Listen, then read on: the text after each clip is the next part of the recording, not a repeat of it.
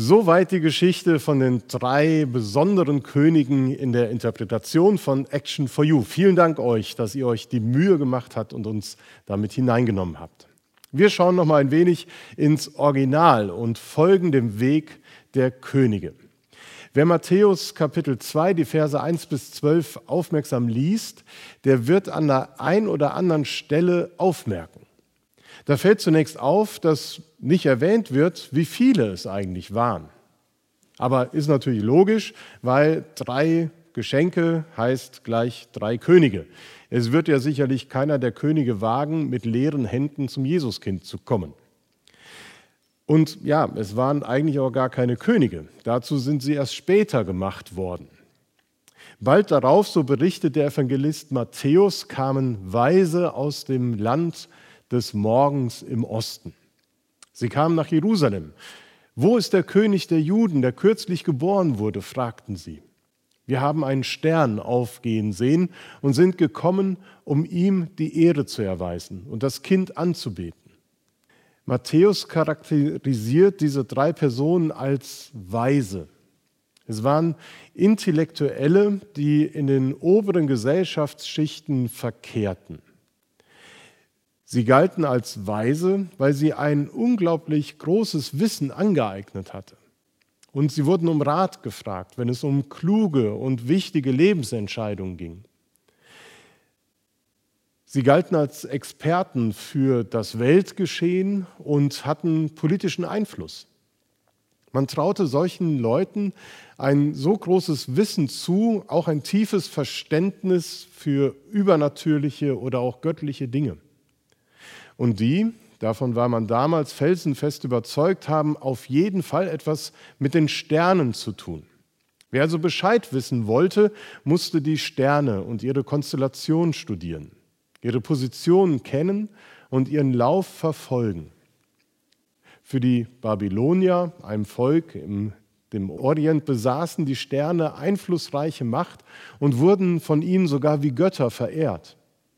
Und eine große Angst war, dass man falsche Entscheidungen trifft, dass man den Weg, den diese Götter vorgaben, nicht Folge leisten würde und einen falschen Weg einschlagen würde. Und Sterndeuter halfen Menschen im Orient, das Unverständliche zu begreifen und die Angst vor dem Morgen zu mildern. Die Weisen aus dem Morgenland kannten sich also mit den Sternen gut aus und verstanden sie zu deuten. Und bei einer ihrer nächtlichen Beobachtungen tauchte auf einmal dieser neue Stern auf. Sein Erscheinen in der Konstellation verschiedener Planeten in einem bestimmten Sternzeichen zu dieser Zeit musste auf einen neugeborenen König hinweisen. So besagten es alte Legenden und Erzählungen. Man darf sich diese drei oder wie viele es auch immer gewesen sein mögen, nicht einfach als Scharlatane, esoterische Scharlatane vorstellen, die möglichst viel Reibach machen wollten, sondern es waren zutiefst religiöse Menschen, die Fragen an das Leben und die Zukunft hatten, die mit allem Ernst danach suchten, was der Sinn des Lebens ist und wie man ein Leben im Glück gestalten kann. Deshalb beobachteten sie eben die Sterne, um zu wissen, was die Stunde geschlagen hat, was wichtig ist zu tun, um ein gutes Morgen zu erleben. Und genau an diesem Punkt liegt eigentlich eine der größten Gefahren, nämlich wissen zu wollen, was die Stunde geschlagen hat. Das ist bis heute die große Verlockung schlechthin, zu wissen, was morgen definitiv kommen wird oder übermorgen oder nächstes Jahr. Im Vornherein zu wissen, wohin unsere Wege uns führen werden und ob unser Lebensweg mit Glück oder Schwierigkeiten gesäumt ist. Und wir unternehmen ja viel, um die Angst vor dem unsicheren Morgen in den Griff zu bekommen. Warum sonst schließen wir so viele Versicherungen ab? Es scheint ein grundlegendes und ernstzunehmendes Bedürfnis von vielen Menschen zu sein. Und wenn ich ehrlich bin, ist es auch von mir ein Bedürfnis. Auch von jenen frommen Menschen, welche die täglichen Losungstexte so als frommes Horoskop missverstehen. Zu denen gehöre ich allerdings nicht. Eigentlich sehen wir, die wir heute in einer aufgeklärten Gesellschaft leben, in den Sternen keine Götter mehr. Sie haben keine Macht. Das haben übrigens auch schon die Schreiber des Alten Testaments, genauer gesagt der Schöpfungsberichte, so gesehen. Wenn im Schöpfungsbericht von der Erschaffung der Welt und der Sterne gesprochen wird, dann verwendeten die Verfasser den Begriff Lampen für die Sterne. Die Sterne, die am Himmel sind, das sind Lampen. Und die hat Gott der Schöpfer dahingehängt, damit sie uns leuchten. Was für eine Ironie und lustige Vorstellung. Sie sind weder irgendwelche Götter, noch bestimmen sie über unsere Zukunft und haben irgendwelche Macht auf unser Leben. Es sind einfach Lampen. Und trotzdem glauben Menschen bis heute daran, dass die Sterne auf unser Leben Einfluss haben. Horoskope werden gern gelesen. Für manche ist es Unsinn, für die anderen ist es schlichtweg die tägliche Lektüre und sie machen sich davon in ungesunder Weise abhängig. Ich glaube, dass dahinter tiefe Wünsche und Sehnsüchte stehen. Auch Erwartungen an das Leben, die erfüllt und gestillt werden müssen damit wir ein glückliches und gutes Leben haben. Dass wir keine Angst vor dem Morgen zu haben brauchen, sondern sicher sein können, dass es uns gut gehen wird. Die Erzählung der Weisen aus dem Morgenland gehört zu den Weggeschichten der Bibel. Wir lesen häufiger davon, dass Menschen auf ihrem Weg begleitet werden. Die drei Weisen gehen einen Weg, der unseren Wegen, die wir so beschreiten, in vielen Bereichen eigentlich ähnelt. Es ist der Weg des Lebens auf der Suche nach Ziel, nach Sinn, nach Glück, nach Hoffnung und auch Erlösung. Und wir sind heute am zweiten Advent eingeladen, diesen Weg nachzugehen, mit unserem Suchen, auch mit unseren Fragen, vielleicht auch mit unseren Enttäuschungen an das Leben, an den Glauben ja, und auch mit unseren leeren Händen. Ich wünsche dir den Mut der Dreien, die aufgebrochen sind aus ihrem gewohnten Umfeld und sich auf einen neuen Weg begeben haben, um zu sehen, was hat das für eine Bedeutung mit dem Stern und mit dem neugeborenen König.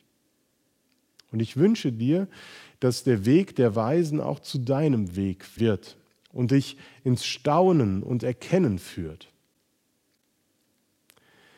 dann wird der Weg zu deinem Weg und dann wird vielleicht auch ihr Ausruf, wir sind gekommen, dieses Kind anzubeten, zu deinem Bekenntnis. Denn dieser Satz, wir sind gekommen, um dieses Kind als König und Messias anzubeten, beschreibt eigentlich wunderbar den Sinn und das Ziel unseres Lebens. Zu Jesus zu kommen und ihn anzubeten, die Ehre zu geben. Die Geschichte erzählt, wie Gott auch Sterne benutzen kann, um Menschen eine Botschaft zu bringen. Sterne stehen also in seiner Verfügungsgewalt. Sie haben von sich aus keine Macht über uns. Wir sprechen ja manchmal von einer Sternstunde, wenn uns etwas Besonderes geglückt und widerfahren ist. Und wir werden in ein paar Monaten vielleicht auch von der Sternstunde sprechen, als der Impfstoff endlich geglückt ist. Wir reden davon, dass wir unter einem guten Stern stehen, dass das Leben unter einem guten Stern steht.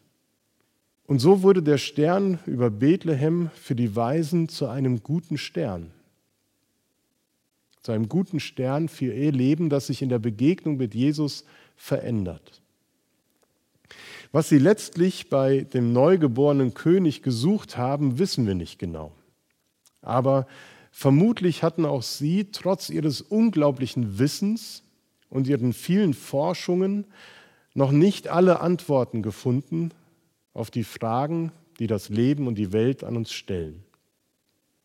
Da waren noch Fragen offen. Wichtige Antworten waren noch nicht gefunden. Bisher suchten sie diese Antworten in den Sternen, um endlich herauszufinden, was der Sinn ihres Lebens sein könnte, was die Zukunft bringen wird. Und jetzt, als sie Jesus begegneten, da ahnen sie vielleicht, dass der neugeborene König, auf den die Sterne hingewiesen haben, auch neue Antworten auf genau diese Fragen geben könnte. Und bei ihm wollten sie dann Gewissheit finden und machten sich auf den Weg. Und so kommen sie nach Jerusalem. Natürlich suchen sie den neugeborenen König im Königspalast. Und so erfährt eben auch König Herodes davon und erschrickt zutiefst. Denn er weiß nichts von einem neugeborenen König in seiner Familie. Da gab es keine neue Geburt. Darum ist ein neuer fremder König eine Gefahr für ihn. Er muss schnell herausfinden, wo und wann dieser König geboren werden sollte. Von den Schriftgelehrten erfährt er, dass der lang ersehnte Messias als Christus in Bethlehem geboren werden sollte.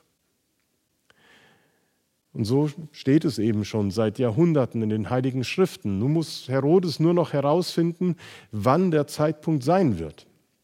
Und den sollen ihn die Weisen aus dem Morgenland verraten. Angeblich will er diesen neuen König dann auch aufsuchen und ihm Anbetung bringen.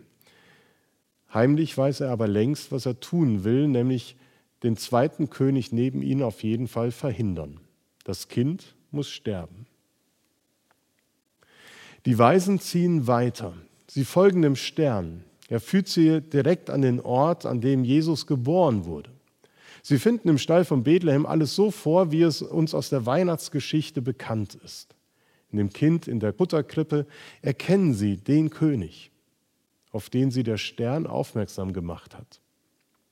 Und sie merken, jetzt sind sie am Ziel. In der Begegnung mit dem Jesuskind sind sie am Ziel ihrer Suche. Da können sie nur niederfallen und dieses Kind anbeten und dem Kind ihre größte Anbetung und Verehrung darbringen. Und das heißt, und sie taten ihre Schätze auf, schenkten ihm Gold, Weihrauch und Myrrhe. Auch so eine Eigenart in der Geschichte, weil diese Geschenke sind für den Bedarf des Neugeborenen überhaupt nicht hilfreich. Und von dem Gold ist später überhaupt nicht mehr die Rede. Wir müssen hier wahrscheinlich wie so oft hinter das Materielle blicken die Bedeutung, die Symbolik dieser Gaben entdecken. Die drei Gaben verkörpern das, was den drei Königen Lebensschätze sind. Gold ist beständig, unzerstörbar. Es ist Symbol für das Ewige. Der Weihrauch wird bei religiösen Handlungen benutzt und steht symbolhaft für ihren Glauben an die vielen Götter auch unter den Sternen. Und da ist die kostbare Myrrhe, die bei der Salbung von Königen verwendet wird. Sie ist Symbol für ihre Wertschätzung, ihre Verehrung des Kindes als neuen König. Und die Weisen legen Jesus alles zu Füßen, was ihnen wertvoll, heilig und in ihrem religiösen Glauben, den sie bisher hatten, von größter Bedeutung ist. Das ist mehr als eine Geste. Denn die Begegnung mit dem Jesuskind lässt ihr Leben auf einmal neu sehen und verstehen. Sie begreifen auf einmal, dass sie immer noch auf der Suche waren, aber jetzt am Ziel ihrer Suche angekommen sind. Der Stern war ihnen der Wegweiser zu Jesus. In ihm haben sie den wirklichen Herrn ihres Lebens gefunden. Sie brauchen nun nicht mehr bei den vielen Göttern und in den Sternen die Macht zu suchen, die ihr Leben lenkt und ihm Sinn gibt, die ihnen die Angst vor dem Morgen nimmt. Sie haben den einen Gottessohn gefunden und das verändert ihr Leben. Schon auf dem Heimweg ist alles anders. Der Stern spielt keine Rolle mehr. Von ihm brauchen sie auf einmal keine Wegweisung und Orientierung mehr. Sie haben eine neue Orientierung. Gott selber hat zu ihnen im Traum geredet. Gott, den sie vorher als Schöpfer des Himmels und der Erde nicht kannten, den erkennen sie plötzlich durch Jesus und verstehen ihren Traum als Botschaft seines Willens. Denn Gott ist darauf bedacht, seinen Sohn vor den mörderischen Plänen des Herodes zu schützen und weist den drei Weisen einen anderen Weg zurück in ihre Heimat. Die drei Weisen aus dem Morgenland. Sie kommen mit Geschenken zum Jesuskind und ziehen als reich Beschenkte ihren Weg weiter. Diesen Moment wünsche ich uns. Denn auch wir können genau das erleben. Jeden Tag. In jeder Lebenssituation haben wir die Gelegenheit, Jesus zu begegnen. Wir können immer zu Jesus kommen. In ihrer Begegnung mit Jesus taten die Weisen ihre Schätze auf. Im Matthäus-Evangelium wie auch im Krippenspiel von Action for You schenkten sie ihm, was ihr Leben bisher ausgemacht hat und woran sie sich gehalten haben. In der Begegnung mit Jesus können auch wir unsere Schätze auftun. Vielleicht finden sich darunter auch so manches, wovon wir uns Halt und Sicherheit im Leben versprochen haben. Wir können Jesus auch die Dinge zu Füßen legen, ja, denen wir manchmal mehr Macht zugetraut haben als ihm. Sei es das Gold unserer Tage, der Weihrauch einer unklaren oder unbewussten religiösen Sehnsucht nach Sinn und Ziel unseres Lebens und Daseins. Oder die Myrrhe einer Verehrung von menschlicher Kraft und Können, die alles in Griff bekommen will.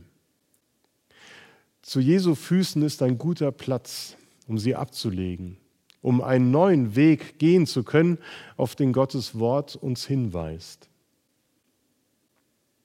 Zu Jesu Füßen ist auch ein guter Platz, an dem wir auch unsere Misserfolge, die Ungeschicke des Jahres, unsere Unruhe und Angst, Enttäuschung ablegen können.